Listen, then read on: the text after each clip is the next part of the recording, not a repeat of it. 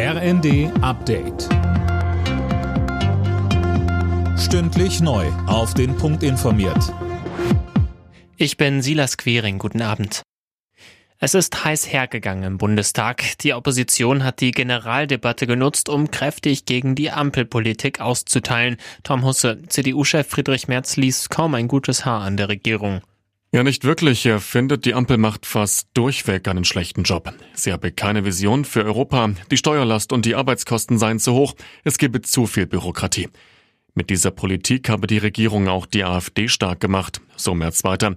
Kanzler Scholz ließ das nicht auf sich sitzen. Er warf Merz Populismus vor und bekräftigte, dass seine Regierung jetzt das nachholen müsste, was die Union während der Merkel-Ära nicht geschafft habe, etwa die Energiewende voranzutreiben.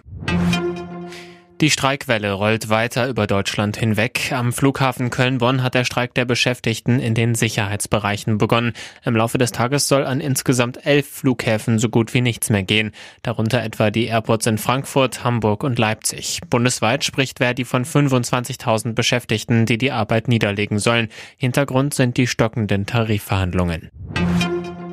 Die Länder haben sich auf die Einführung einer Bezahlkarte für Asylbewerber verständigt. Das hat Hessens Ministerpräsident Boris Rhein gesagt. Die Karte soll im Sommer kommen. 14 Bundesländer planen ein gemeinsames Vergabeverfahren. Bayern und Mecklenburg-Vorpommern gehen ihren eigenen Weg. Weiter sagte Rhein, wir haben uns darauf vereinbart, dass diese Karte äh, das Auszahlen von Bargeld ersetzen soll und Leistungsberechtigte sollen jetzt einen Teil der Leistungen als Guthaben auf einer Karte anstelle einer Barauszahlung erhalten.